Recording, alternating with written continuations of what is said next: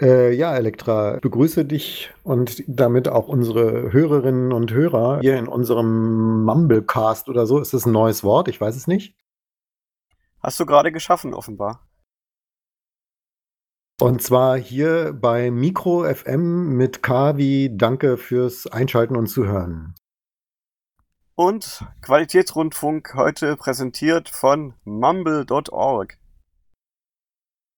Ja, damit haben wir die wichtigsten Eckpunkte unserer Sendung ja schon benannt, außer meinen Namen noch zu nennen. Also ich habe dich ja schon kurz eingeführt. Mein Name ist Johannes Wilms und wir machen hier zusammen, genau, seit vielen Jahren Mikro FM.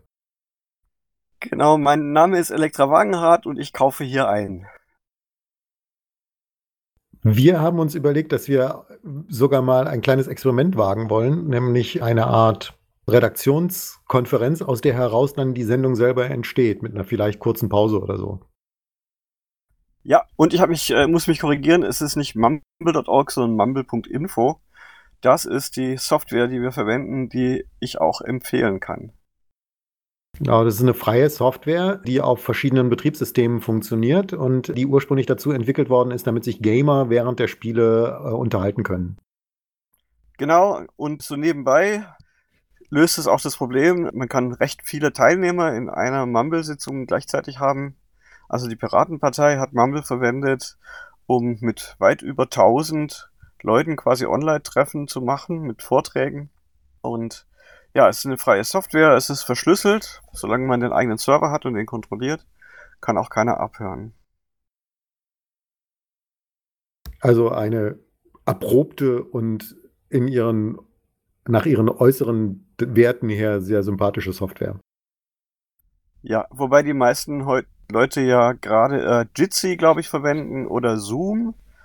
Ähm, die sind ganz ähnlich, allerdings da ist ja noch Video dabei, das gibt es bei Mumble nicht, obwohl ich irgendwie gelesen habe, jemand hat auf GitHub eine Erweiterung gemacht, auch für Video, das unterstützen aber die Clients nicht.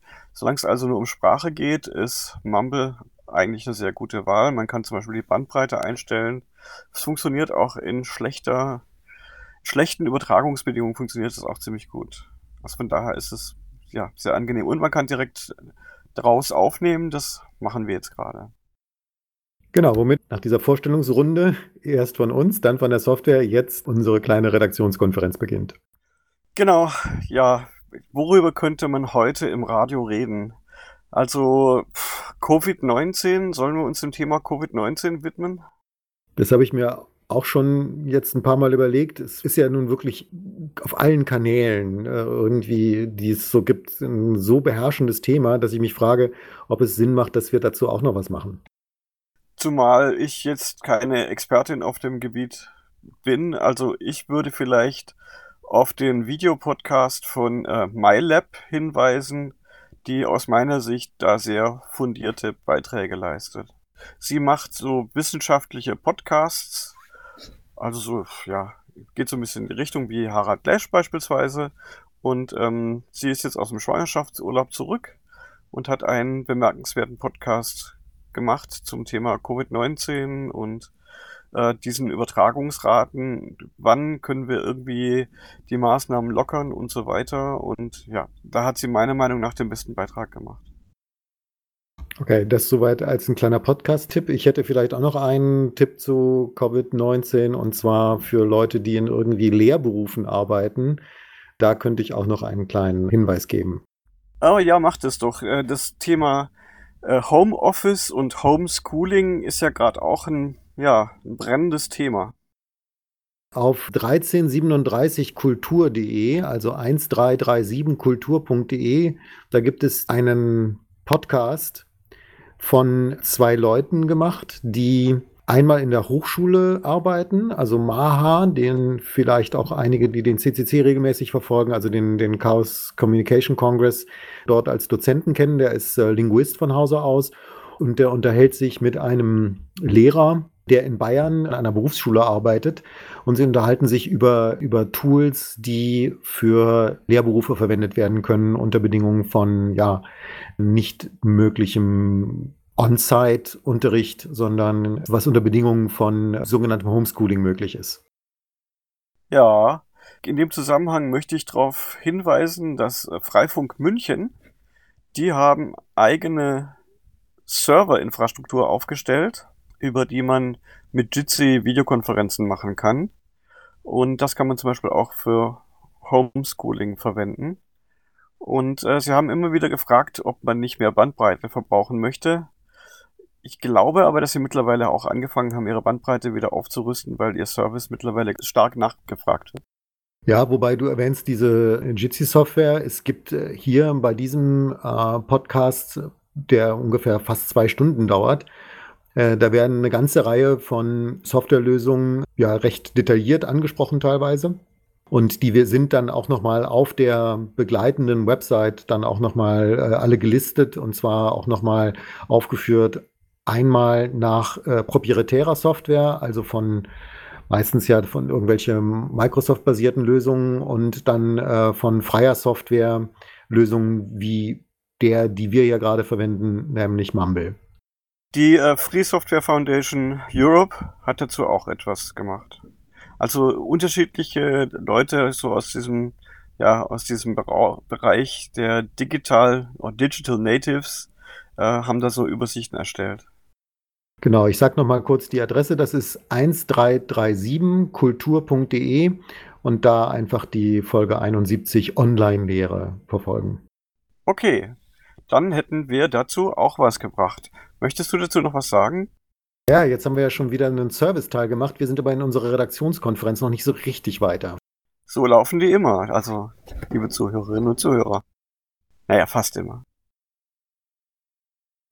Ja, eigentlich äh, die Situation der Flüchtlinge, die Einschränkung der zivilen Freiheiten durch die Maßnahmen, die im, im Rahmen der Bekämpfung der Pandemie ergriffen werden. Da könnte man ein paar Worte dazu verlieren. Tatsächlich hatte ich überlegt, dass so was wie Datenspende vielleicht so ein Stichwort sein könnte, über das wir reden könnten, über die jetzt äh, viel diskutierte Corona-App. Ja, das könnten wir machen. Sollen wir das gleich jetzt in Angriff nehmen?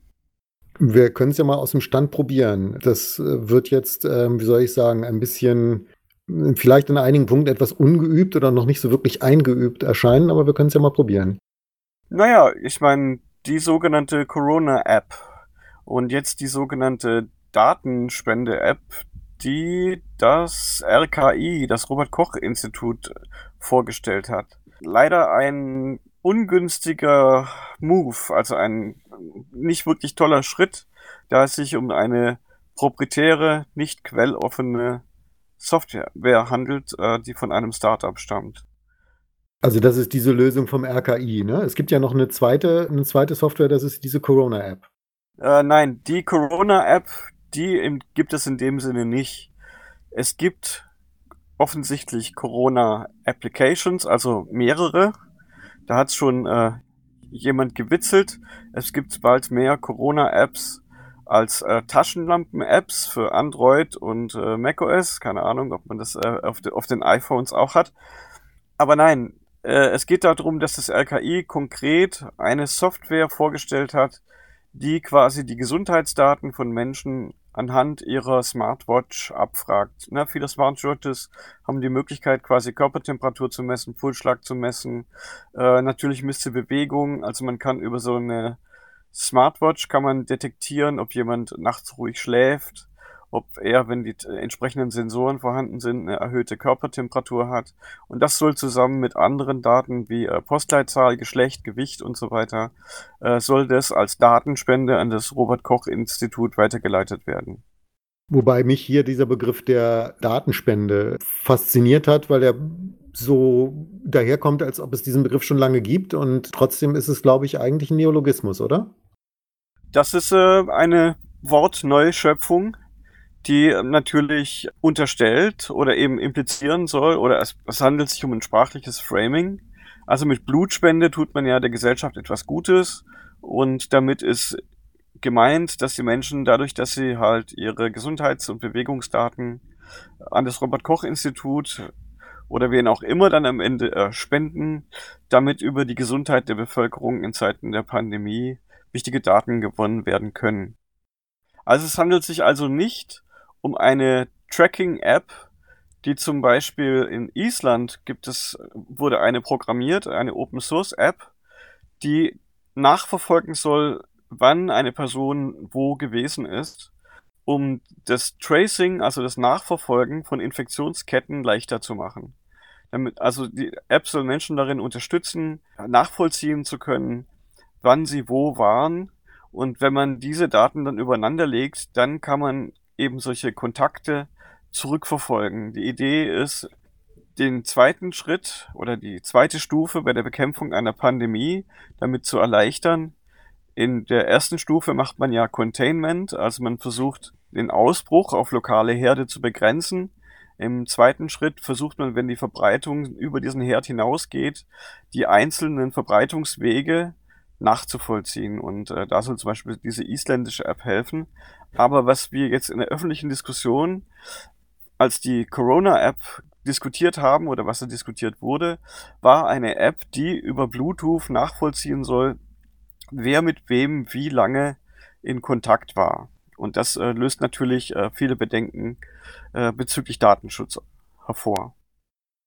Ja, wobei hier dann dieser Begriff der Datenspende ins Spiel kommt, nämlich, dass das Ganze erstens mal nur auf freiwilliger Basis sein soll. Das ist der eine Punkt.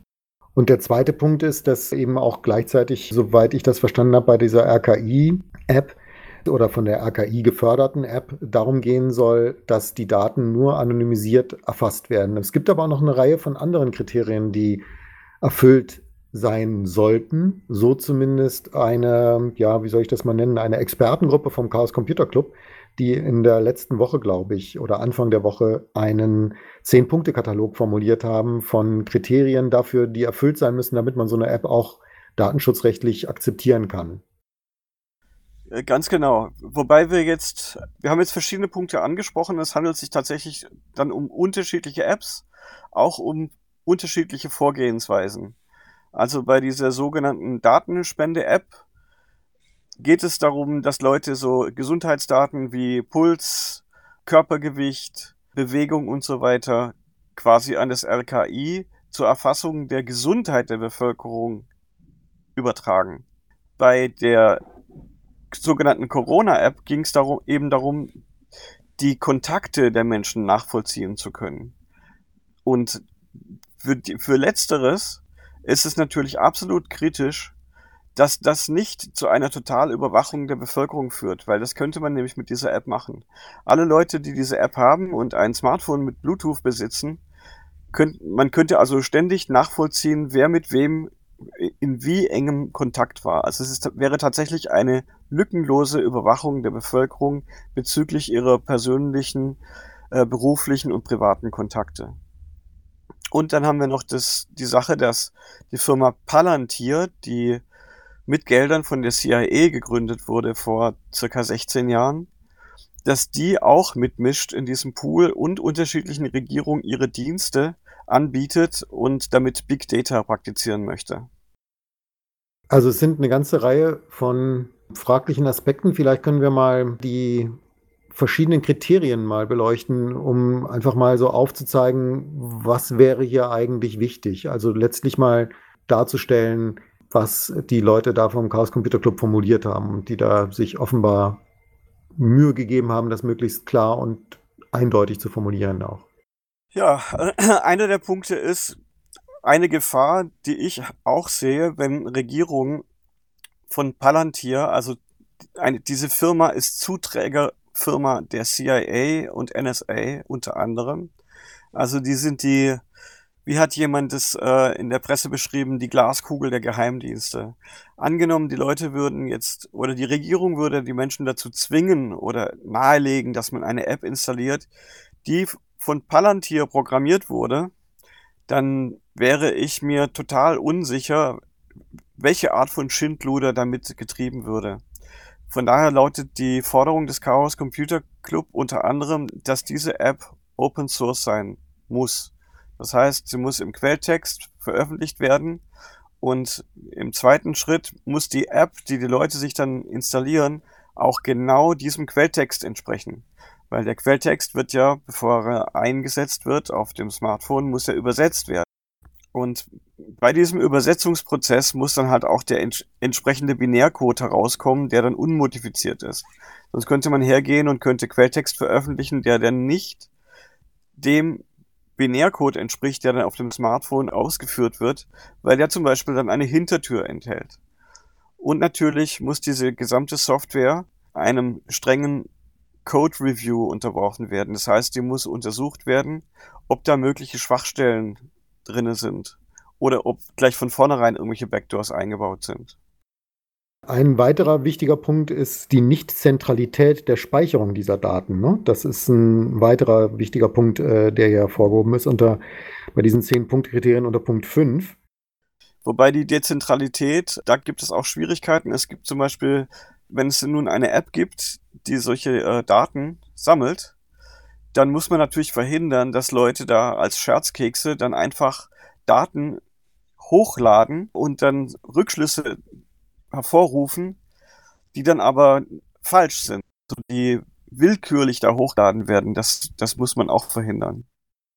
Naja, wobei ich glaube, dass dieser Aspekt eher zu vernachlässigen sein wird, weil das, worauf die Leute, die diese App entwickeln wollen, ja bauen, ist, dass eine riesige Zahl von Menschen, also Millionen Menschen möglichst diese App benutzen. Und ich glaube, dass diejenigen, die da anfangen, irgendwelchen äh, Quatsch zu machen, dass die Zahl derer sehr gering sein wird, sodass das statistisch zu vernachlässigen sein wird. Das äh, kann man hoffen, aber ich würde bei, beim Design eines solchen Systems, würde ich das auf jeden Fall berücksichtigen. Gerade weil diese, diese App in dem Bereich des Datenschutzes und auch der Privatsphäre der Menschen potenziell eingreift, gibt es auch sehr viele Leute, die vielleicht möglicherweise das sabotieren könnten. Also ich würde, würde solche, also dem, also dieser Willkür würde ich nicht, nicht die Tür offen lassen. Also ich denke, da würde ich von vornherein daran gehen. Gut, also wir sehen, da sind eine ganze Reihe von Hürden mit verbunden mit der Einführung äh, dieser, also technische Hürden, die allerdings technisch auch alle äh, lösbar sind, oder? Ja, na, die Zutaten sind natürlich äh, Computer und Software und eben äh, Bluetooth als Kurzstreckenfunk. Und natürlich kann man, wenn man geschickte Algorithmen äh, ansetzt oder geschickte Strategien ansetzt, kann man das gewünschte Ziel erreichen.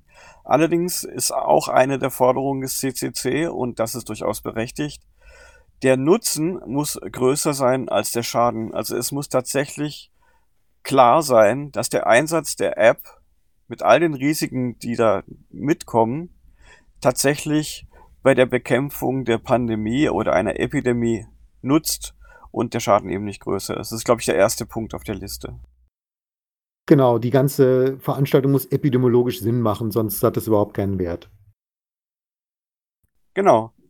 Und ähm, der CCC begibt sich mit diesen, mit diesen Prüfsteinen und ja, mit den von bekannten Leuten aus dem CCC äh, vorgetragenen äh, Zustimmung, solche Apps in Erwägung zu ziehen, ja schon in ein gefährliches Fahrwasser, weil der Chaos Computer Club ja immer für Datensicherheit und die Privatsphäre eingetreten ist. Und jetzt angesichts der Pandemie ist man offensichtlich auch, oder sind viele Leute auch bereit, da Zugeständnisse zu machen. Und das ist natürlich auch ein, für den Chaos Computer Club ein schwieriges Terrain. Johannes, bist du noch da? Ja, ja. Also ich überlege nur, daher sind natürlich auch diese vielen Kriterien hier und teilweise sehr ausführlich formuliert. Ich, also zum Beispiel ein Aspekt, der ja auch noch angesprochen ist, dass die Daten nicht verkettbar sein dürfen, ja? Ja, das ist auch eine sehr schwierige Forderung, also das tatsächlich umzusetzen. Ich meine, wenn ich diese, wenn ich so eine Strategie entwerfen würde, dann hätte ich da bestimmte Vorstellungen, die ich auch mal in einem Tweet an äh, Peter Welchering äh, gezwitschert habe, weil Peter Welchering äh, ist Journalist, äh, arbeitet für den Deutschlandfunk, er auch über die Schwierigkeiten bei dieser App berichtet hat. Und meine Vorgehensweise wäre, dass quasi nur die gesendeten Daten, also die, da müssen wir nochmal auf die, äh, auf die Details äh, von so einer App eingehen, dass nur die gesendeten Daten veröffentlicht werden Und ich hätte da auch vorgeschlagen, dass die nur veröffentlicht werden können, wenn bei der Person, die diese Daten gesendet hat, auch tatsächlich nachgewiesen ist, dass sie Covid-19 positiv ist, um eben zu vermeiden, dass Leute da äh, Daten hochladen, die dann letztendlich ganz viele Leute als Covid-19 identifizieren und das äh, ist dann nicht der Fall. Ja, wobei das bei dieser RKI-App ja auch ein Problem ist. Wir haben jetzt so eine Art Vorstudie äh, gestartet, zusammen mit, glaube ich, Leuten von der Humboldt-Universität, wo es darum geht, Devices, also Geräte, die man benutzt für ähm, Fitness, und die dort, also so Fitness-Tracker, die also Puls messen, die teilweise Körpertemperatur messen, äh, die die Atemfrequenz teilweise messen. Also wichtig ist der Pulsschlag, weil aus dem aus dem erhöhten Ruhepuls, der ermittelt werden kann, äh, darauf geschlossen werden kann, in dieser Jahreszeit jetzt, wo die Influenza vorbei ist, dass möglicherweise äh, ein Fieber da ist, was auf Corona rückschließen ließe. Ja, man könnte damit feststellen, dass mehr Leute Fieber haben, nachts unruhig schlafen, nachts einen erhöhten Puls und so weiter haben. Genau. Ähm, das ist übrigens der, der ganze Sinn dieser, dieser App nämlich die, die Daten von äh, so Fitness-Trackern und äh, Smartwatches, die auch so Fitness-Tracker-Funktionen haben, dass diese Daten über das Smartphone bereitgestellt werden. Also das ist der Sinn der App. Also es handelt sich tatsächlich nur um eine Smartphone-App, die eben diese Daten der Fitness-Tracker und Smartwatches einsammelt und zur Verfügung stellt. Das hat also nichts mit dem Contact Tracing zu tun. Genau, da geht es überhaupt erstmal zu ermitteln, wer wäre überhaupt äh, interessant als die Person, die dann ihre Daten eben spendet. Ne? Ähm, der nächste Schritt wäre, hat diese Person, die möglicherweise eben eine erhöhte Temperatur hat oder eben wie gesagt einen erhöhten Ruhepuls hat, äh, mit wem hatte diese Person dann noch weiteren Kontakt? Ne? Das wäre der zweite Schritt. Ja, aber das ist, äh, nach, nach meinem Wissensstand ist das nicht Gegenstand dieser App dieser Gegenstand, äh, diese App soll tatsächlich nur den Gesundheitszustand von Menschen innerhalb von bestimmten Regionen äh, also überprüfbar machen. Es geht, glaube ich, auch nicht darum, einzelne Personen zu identifizieren. Die App ist, die Software ist so gestrickt, dass die Daten der Menschen pseudonymisiert sind. Das heißt, sie sind äh, nicht wirklich anonym.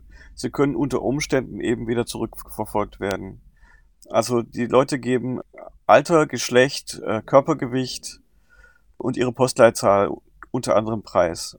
Also ich habe die App selber nicht installiert, ich habe sie auch selber nicht ausprobiert, aber das ist nach meinem Wissensstand das, was an persönlichen Daten da mit eingesammelt wird. Genau, das ist als erste, als erste sozusagen Massengeschichte gestartet vor wenigen Tagen. Und es haben sich wohl schon am ersten Tag äh, schon 160.000 Leute dafür angemeldet, äh, die bereit wären, eine solche sogenannte Datenspende zu geben. Und äh, insgesamt gibt es aber wohl eine Zielgruppe von bis zu 10 Millionen Personen, weil ungefähr so viele Fitness-Tracker äh, gibt es bundesweit. Ich sehe in der Idee, sehe ich auch nichts Negatives, aber katastrophal ist, diese Software ist eben nicht quelloffen. Sie ist das Produkt eines privaten Unternehmens. Über die Sicherheit wird gesagt, äh, Sicherheitsexperten hätten die sich angeschaut. Ja, aber das ist absolut vage. Also das ist äh, nicht sehr vertrauenserweckend. Außerdem habe ich gelesen, es wurde auch vielfach kolportiert, dass einer der Investoren in diese Firma ist äh, Carsten Maschmeyer. Und äh, das reicht vielen dann schon, um zu sagen, ja, ist, danke, nein. Die Information lag mir noch nicht vor. Ich glaube, dass selbst wenn ich ein Smartphone besäße, das tatsächlich ein größeres Argument wäre zu sagen, hm, dieses äh, mit der Datenspende ist schon irgendwo ein bisschen seltsam. Ich würde gerne noch mal was zu diesem Begriff, zu diesem Wort Datenspende sagen. Go ahead.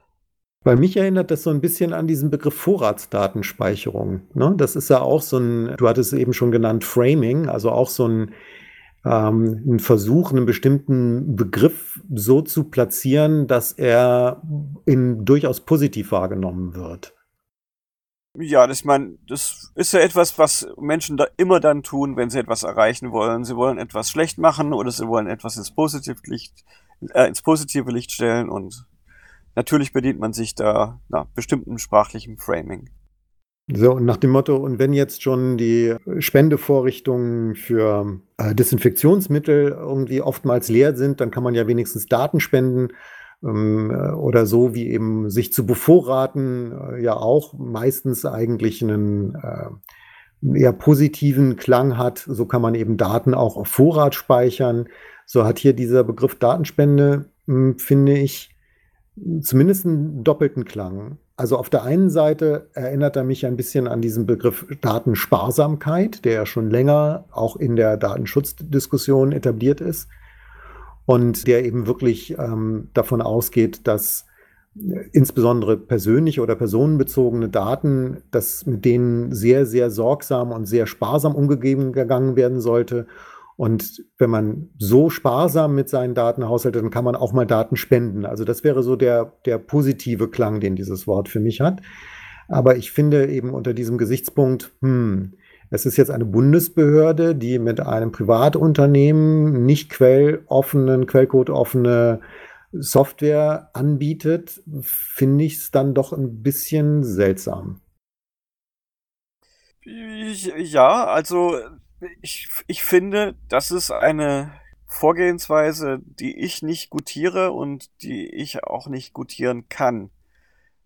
Also eine quelloffene Software, ja, mit äh, reproducible Builds, also dass die Binärdateien tatsächlich auch dem Quelltext entsprechen, die äh, reviewed wird, das heißt, die von mehreren Seiten geprüft wird, bevor sie dann ins Feld gelassen wird und so weiter und so fort. Denn die Prüfsteine, die der CCC aufgelistet hat, so kann man es machen. Äh, mit so einer Privatfirma eher nein. Also natürlich ist die Intention vom Seiten des Robert Koch Instituts natürlich eine gute. Also angenommen, man hat anonymisiert, aber nach Postleitzahlen und Geschlecht und Alter aufgeschlüsselt, hat man die Gesundheitsdaten, dann kann man erkennen, okay, viele Leute haben jetzt hier Fieber. Da kann man Informationen eben, die auch für die Bekämpfung dieser Seuche notwendig sind, kann man daraus gewinnen. Man kann in dem Sinne Technik nutzen. Das ist natürlich, das steht auf der positiven Seite, aber dass es dann eben privatwirtschaftlich ist, dass es privater Quelltext ist, der unveröffentlicht ist, dass es geheim ist, das ist schon, ja, das, das stinkt ein wenig. Aber man, man möchte natürlich auch pragmatisch sein. Man fängt nicht äh, von Null an, da eine Open Source Software zu programmieren, weil man dann denkt, es dauert viel zu lange. Aber es ist, ja, es ist ein, ein schwieriger, ein schwieriger Move. Also, ja. Naja, der vor dem Hintergrund erfolgt, dass eben diese aktuellen Ausgangsbeschränkungen eben sehr starke wirtschaftliche Nachteile haben die ja versuchen, über das zeitliche Moment die, die, die, Virusausbreitung zu verhindern. Und jetzt geht es sozusagen um so eine Verräumlichung. Das heißt, dass die Menschen, die möglicherweise miteinander in Kontakt treten, dass man da dann eben äh, möglichst effektiv die Bewegungen dieser einzelnen Menschen verfolgen kann und so mögliche kleine entstehende Herde sehr früh eindämmen kann und damit aber, wenn diese App dann, dann wirklich äh, auch in großen Bevölkerungsgruppen eingesetzt wird oder von denen benutzt wird, wenn möglichst viele Menschen bereit sind, ihre Daten zu spenden, dass dann diese App dazu dienen kann, die Ausgangsbeschränkungen etwas zurückzunehmen. Also so, das ist ja, glaube ich, gerade das Versprechen, das damit gemacht wird.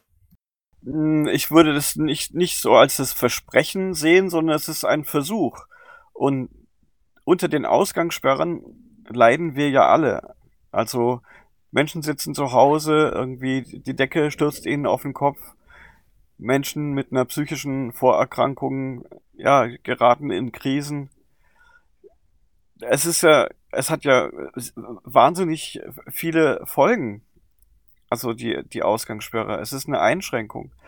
Andererseits, ich kann es natürlich nachvollziehen, dass äh, aus Gründen der, der Bekämpfung einer, einer Pandemie äh, man solche Schritte tun muss. Und natürlich, wenn man dann die Möglichkeit hat, nicht irgendwie kategorisch alle Leute quasi bei sich zu Hause einzusperren, sondern das, das lockern kann, sodass halt auch das soziale Leben wieder besser funktioniert, dann ist das natürlich ja ein absolut lobenswertes Ansinnen. Also ich glaube, darüber würden wir beide uns oder so, so verstehe ich dich jetzt und äh, so würde ich auch gerne das, was ich eben gesagt habe, verstanden wissen wollen. Wenn das Ganze gut gemacht ist, dann ist es sicherlich ein fast schon wünschenswerter Schritt, das äh, so vorzugehen, über so eine, über so eine wirklich höchsten Datenschutzansprüchen genügende App zu versuchen, dieses Virus einzudämmen und dadurch aber den Menschen die Möglichkeit zu geben, wieder in einem stärkeren Maße ihren, ihre Freiheitsrechte wahrzunehmen. Also da hm, sehe ich auch, dass es äh, eine durchaus positive Entwicklung wäre. Ich sehe nur ein großes Problem eher am Horizont, das noch nicht ganz so nah dran liegt, nämlich den Gewöhnungseffekt. Da hast du einen ganz, ganz zentralen, ganz wichtigen Punkt.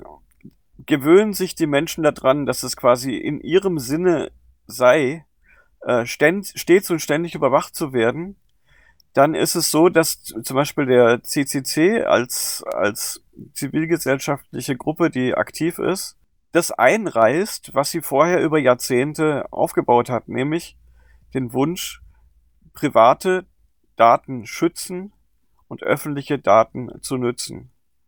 Und da wird dann ja auch so ein Wechsel gemacht, dass dann eben auch die private Gesundheitsdaten äh, dann zu öffentlichen Daten werden, die der Öffentlichkeit nützen sollen. Das ist ein, ein sehr schwieriger Punkt.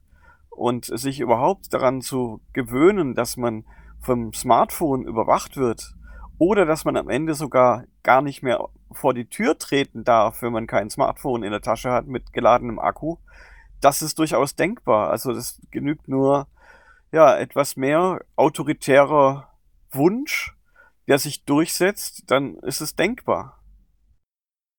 Ja, das ist nämlich genau der Punkt. Also, dass damit sozusagen die, die flächendeckende Überwachung dann wirklich in den Mikrobereich, also bis hin in den äh, unmittelbaren Nahbereich reingeht, wenn man dann eben auch noch mit Bluetooth äh, sozusagen die letzten Meter der möglichen zwischenmenschlichen Kontakte abgreifen kann, was mit einer normalen Funkzellenauswertung erstmal nicht möglich ist, zum Beispiel. Ja, und äh, am Anfang hatte ja die Bundesregierung oder verschiedene Stimmen aus der Bundesregierung hatten ja genau das gefordert, eben die Funkzellendaten abzufragen. Aber das ist natürlich für dieses Contact Tracing ist das technisch total sinnlos aber angesichts der Pandemie und sicherlich auch verbunden mit dem Wunsch, mehr Kontrolle über die Bevölkerung zu haben, das sieht man ja immer wieder, hat man sich dann darauf eingeschossen, das erstmal zu verlangen. Und dann kamen Leute und haben gesagt, naja, so richtig toll ist die Idee nicht. Und ja, das Problem ist halt, wenn, wenn der CCC halt anfängt, solche Maßnahmen gut zu heißen und die Leute gewöhnen sich daran, dann bleibt bei ihnen hängen, ach ja, wir werden jetzt überwacht mit dem Segen des Chaos Computer Clubs.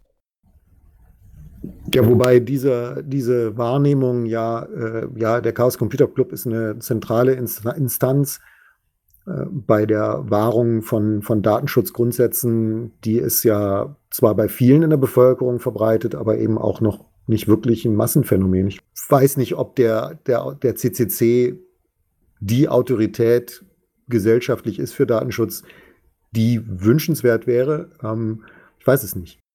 Naja, und man sollte jetzt auch nicht, äh, die Gesellschaft neigt dazu, immer so Mythen zu bilden. Also so, Leute suchen immer so nach den Helden. Also wenn man zum Beispiel schaut, wie dieser, wie heißt er, Christian Drosten, also wie dann Zeitungen anfangen darüber zu schreiben oder Medien berichten, na, der Mann kann Kanzler, dabei ist er nur Virologe.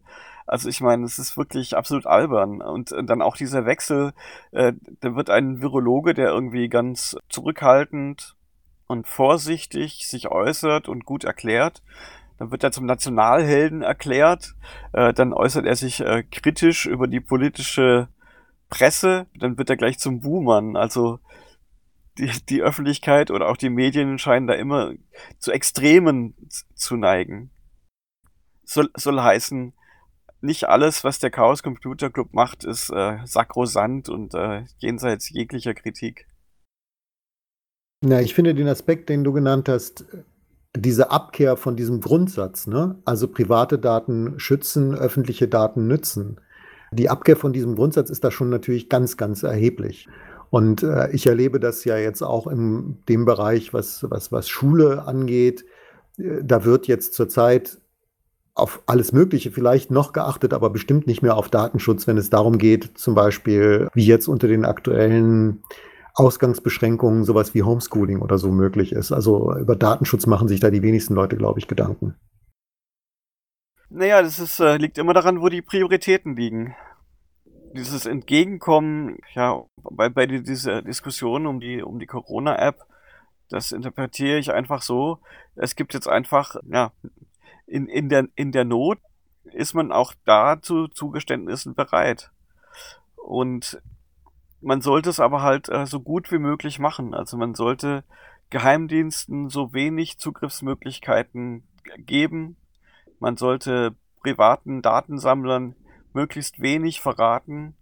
Also Gesundheitsdaten äh, in der Cloud, die, die dann mit Leichtigkeit wieder zurückgetrackt werden können zu einzelnen Personen das ist ja in, in Zeiten, wo, wo Daten quasi ein neues Gold sind, aus dem man Profit schöpfen kann, ist das ja höchst bedenklich und deswegen ist auch eine der Forderungen, die du vorher genannt hast, des CCC, dass man diese Daten eben nicht zurückverfolgen und nicht aus dieser Pseudonymität, also diese Anonymität nicht mehr aufheben kann.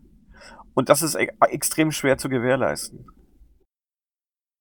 Naja, worauf ich noch gerne hinweisen würde, ist dieser Aspekt, also warum wird, wenn es jetzt zu einer krisenhaft wird, warum wird in so einer Ausnahmesituation, manche sprechen ja sogar vom Ausnahmezustand, auch das ist ja so ein äh, sehr politisch und, und historisch sehr aufgeladener Begriff, aber warum wird in so einer Ausnahmesituation am ehesten auf sowas wie Datenschutz verzichtet? Und da habe ich eine, ja, hätte ich eine These dazu, dass nämlich einerseits dieses ganze Feld, alles was mit äh, der Erhebung elektronischer Daten und der Übermittlung elektronischer Daten zu tun hat, ähm, vergleichsweise historisch ziemlich jüngeren Datums ist. Das ist ein paar Jahrzehnte alt.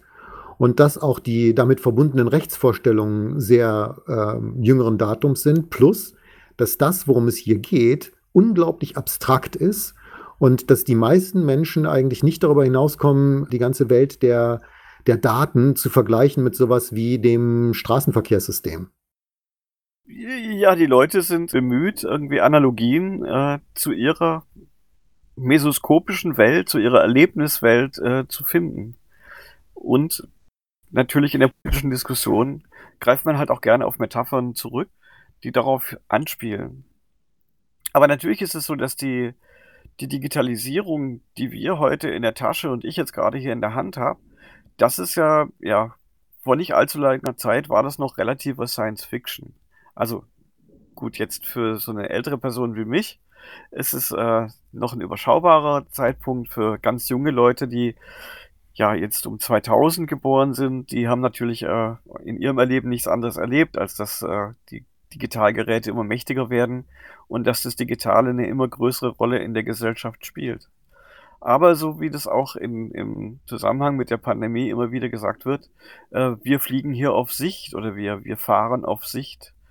Wir sind mit neuen Anforderungen konfrontiert. Und die Krise, äh, du bist ja ein Mensch, der mit Sprachen und dem Griechischen bewandert ist, die Krise ist ja auch ein Entscheidungspunkt, in, an dem sich ein Wandel von, vollzieht. Äh, Krise oder Krisis bedeutet ja so Wende und äh, Scheidepunkt.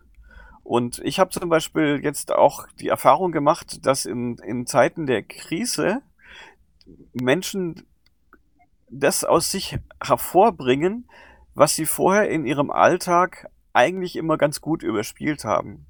Die einen Menschen haben zum Beispiel plötzlich einen Hang zu autoritären Ideen, äh, obwohl sie vorher so oder auch sich von sich selber das Weltbild haben, sind links und emanzipatorisch und freiheitlich, rufen sie nach harten Strafen, nach äh, kompletter Überwachung und ja, eine, eine engen Beschränkung der individuellen Freiheit. Andere Leute äh, reagieren extrem ängstlich bis paranoid. Hast du die Erfahrung auch gemacht? Ich habe den Eindruck, dass mit diesem, äh, ja, ich finde den, den Begriff Krise hier jetzt wirklich angebracht. Also ich finde nicht, dass wir sowas wie eine Klimakrise haben. Da finde ich den Begriff der Klimakatastrophe viel angemessener. Aber hier finde ich, es geht es wirklich darum, dass mit dieser Corona-Krise genannten Krise wirklich eine gesellschaftliche Krise ist, in dem Sinne, dass hier vieles momentan sichtbar wird.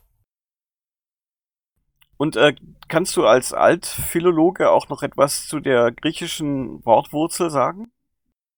Ja, also wenn ich das richtig sehe, dann kommt dieser Begriff von dem äh, griechischen Krinein äh, oder Krino und hat so geht in die Richtung von ja scheiden, unterscheiden, sichten, aber auch ähm, ja in Richtung absondern oder so entscheiden. Das sind so ungefähr die Wortbegriffe, äh, die die möglichen Bedeutungen dieses Wort. Und dann das Substantiv dazu ist die Krisis. Das ist halt die Entscheidung oder die Auswahl. Man kann also sagen, Krise oder Krisis bedeutet äh, ein Entscheidungspunkt, ein, äh, ein Ausnahmezustand, wo sich so auch ein bisschen die Spreu vom Weizen trennt. Genau, wo es eine eindeutige Zuspitzung gibt und da gibt es nicht mehr sowohl als auch, sondern nur noch ein Entweder-Oder. Ja, da gibt es diesen chinesischen Fluch. Mögest du in interessanten Zeiten leben? Ich glaube, wir leben in interessanten Zeiten. Das können wir für hier erstmal so weit stehen lassen, glaube ich. Das äh, kann man schon sagen, ja. Man, man sieht es halt auch, dass angesichts der Kri Krise, in der Krisis, auch alte, alte Sichtweisen oder alte Vorgehensweisen oder eben das Weitermachen wie bisher halt einfach an einen Endpunkt kommt, wo dann gefragt ist, kreativ zu sein und flexibel zu sein und sich eben auf die geänderten Bedingungen, die sich durch die Krise ergeben haben, sich darauf einzustellen und anzupassen. Genau, und wenn wir jetzt mal bei dem Bild bleiben, einfach von dem Weg, der sich gabelt, wenn ich da auf komplett stur und konservativ schalte und sage, ich mache so wie immer, ich halte mich rechts, dann heißt das, dass ich im Zweifelsfall immer nur am Kreis laufe. Also das heißt, ich muss irgendwann aus einem bestimmten gewohnten äh, regulären Schema ausbrechen, um überhaupt in dieser Krisensituation noch überhaupt weiterzukommen. Ja, äh, also es, es bleibt zu hoffen, dass die Mortalitätsrate von Covid-19 sich im Nachhinein als äh, wesentlich weniger dramatisch herausstellt, als es ja, aussieht oder auch eingeschätzt wird. Es kann aber natürlich auch genauso umgekehrt sein. Also ich gehöre jetzt nicht zu den Leuten, die versuchen, das so klein zu reden und zu sagen, na, das ist auch nicht schlimmer als eine Grippe oder nur wenig schlimmer als eine Grippe. Und was soll das alles? Zu denen gehöre ich nicht. Also ich finde es auch, auch, furchtbar, wenn angesichts der, der Sterberaten, die jetzt zum Beispiel sich jetzt gerade in New York ergeben oder in Italien, in der Lombardei, dazu gehöre ich auf keinen Fall. Aber trotzdem ist es so, dass halt auch das Problem an, an so einer Pandemiebekämpfung ist, wenn die Pandemiebekämpfung erfolgreich ist, dann gibt es nur wenig Tote. Und dann werden die Leute hinterher sagen, ja, äh, wozu haben wir jetzt die Wirtschaft lahmgelegt? Wo, wozu haben wir jetzt an Ostern keine Gottesdienste gefeiert, äh, wenn am Ende nur so und so viele Leute gestorben sind? Und dann kommt aus Leuten auch noch heraus, dass sie sagen, na ja, ein Prozent der Bevölkerung, die sind doch verzichtbar, sind doch eh nur die Armen und Alten. Ja, das wäre eine vergleichsweise zynische Belegung, wobei ja damit ja auch einhergeht diese Vorstellung, ähm, also wenn es wenig Tote gegeben haben sollte am Ende dieser Pandemie, und ich glaube, wir sind ja gerade erst am Anfang und das ist ja höchstens die erste Welle, die wir gerade haben, dann gab es ja eben so viele Maßnahmen, wo man eben sagen könnte, ja, es hat so wenig Tote gegeben, weil wir diese Maßnahmen ergriffen haben. Das heißt also, dieses Argument wird möglicherweise ins Leere laufen. Ja, aber, aber stell dir vor, wir schaffen es jetzt bei dieser ersten Welle, die, diese, ja, wie dieses berühmte Wort von Flatten the Curve, äh, erfolgreich umzusetzen und verfallen jetzt nicht in, in das, was ich leider gerade befürchte, dass die Leute sagen, ja, war doch jetzt gar nicht so schlimm, jetzt können wir wieder weitermachen wie bisher. Und dann haben wir aber schon einen, einen Grundstock von sehr vielen äh, anonymen Leuten, die erkrankt sind und sobald die Maßnahmen gelockert werden, kommt an eine zweite Welle, die dann wirklich mit einer großen Macht über uns hereinbricht. Also ich, ich hoffe, dass wir als Gesellschaft nicht diesem Irrtum erliegen. Tatsächlich, wenn es bei der ersten Welle bleibt und es lässt sich alles beschränken, werden Leute hinterher sagen, ja so, aber war doch alles nicht so schlimm und warum so viel? Also das ist, glaube ich, auch eine Befürchtung, die auch Leute vom Robert-Koch-Institut beispielsweise haben. Und zwar begründeterweise. Ich würde gerne, da muss ich aber ähm, einen kleinen Augenblick nochmal nachschlagen. Ich würde gerne einen aus einem kleinen Text vorlesen, äh, der mir zufällig vor einigen Jahren in die Hände gefallen ist, der aber hochaktuell ist, nämlich ähm, von einem äh, Berliner Arzt äh, über die spanische Grippe. Kleinen Augenblick mal eben. Ich muss das mal eben suchen. Das dauert einen kleinen Augenblick, ja? Mitschnitt. So, da bin ich wieder. Und zwar ist das ein Text von Dr. Wilfried Witte. Der heißt Die Grippepandemie 1918 bis 20 in der medizinischen Debatte. Und das ist eine schriftliche Version eines Vortrages, die 2005 im November vor der Berliner Gesellschaft für Geschichte der Medizin gehalten wurde. All right, go ahead. Und zwar untersucht er oder stellt er nochmal in, in groben Zügen diese spanische Grippe vor und beschreibt eben, dass die große Letalität vor allen Dingen in der zweiten Welle ähm, entschieden worden ist. Ich müsste jetzt nochmal tiefer in den Text reingehen, um das genauer rauszukriegen, woran es eigentlich lag, dass die zweite Welle so verheerend war. Also die im Sinne von, dass es dort besonders viele Todesfälle gab. Ich wollte aber jetzt anschließen an das, was du gesagt hast, mit dem die Maßnahmen greifen vielleicht zu wenig. Äh, weit oder die Leute würden in alte Muster zurückfallen, wollte ich kurz mal das, den Schluss von diesem Text mal vorlesen. 2005, ne, sagt er, institutionell herrscht derzeit rege, geradezu hektische Aktivität. Während die Epidemiologie seit Jahren das Wiederauftreten einer Influenza-Pandemie erwartet, die eine immense Mortalität und den Zusammenbruch der Weltwirtschaft zur Folge haben könnte, liegt der Kern der Erstellung von Pandemieplänen in epidemiologisch exakten Modellen, die helfen sollen, effektive Strategien zu entwickeln, die Pandemie, wenn sie im Entstehen begriffen ist, zu unterbinden. Soweit jemand aus dem Jahr 2005, der sich richtig in die aktuelle Forschungsgeschichte eingearbeitet hatte. Ja, ich meine, macht absolut Sinn. Das ist 15 Jahre her und ähm, ehrlich gesagt habe ich gerade nicht so wirklich den Eindruck, als ob solche Pandemiepläne oder auf die aktuelle Pandemie anwendbaren Pläne irgendwo in den Schubläden liegen. Oder hast du da so einen Eindruck? Ähm, solche Pläne gab es, gibt es, aber man hat sich auch nicht wirklich dran gehalten. Also man hat die Gefahr von Covid-19, also ich habe mich jetzt gerade relativ viel mit England und äh, Boris Johnson beschäftigt. Man hat das unterschätzt. Beziehungsweise viele Leute, auch wissenschaftliche Berater, sind offensichtlich von einem bestimmten Wunschdenken ausgegangen. Also sieht man vor allem am Beispiel England oder auch jetzt Schweden. Ehrlich gesagt habe ich die schwedische Situation gerade nicht so ganz mitverfolgt. Was ist in Schweden gerade los? Ja, die Kinder bis zur 9. Klasse gehen immer noch in die Schule. Also falls sich das jetzt nicht in der letzten Zeit geändert hat. Man hat im Prinzip, äh, ist Schweden, ich glaube, ich weiß jetzt nicht, was in den letzten drei, vier Tagen passiert ist, aber bis vor kurzem waren die auch auf das, was auch Boris Johnson und seine Regierung gesagt wir schützen nur die alten Leute und der Rest soll sich erstmal gründlich durchinfizieren. Ja, können wir es bei dem belassen, was wir jetzt hier so gerade besprochen haben, Elektra? Ich denke schon. Gut, dann vielen Dank, liebe Zuhörerinnen, lieber Zuhörer. Danke mit K wie Mikro FM hier in der Sendung von Mikro FM. Genau, vielen Dank fürs Zuhören. Eine ja, Covid-19 bedingte Produktion mit Mumble von mumble.info. Und tschüss. Ciao. Eine Mono-Mono-Produktion.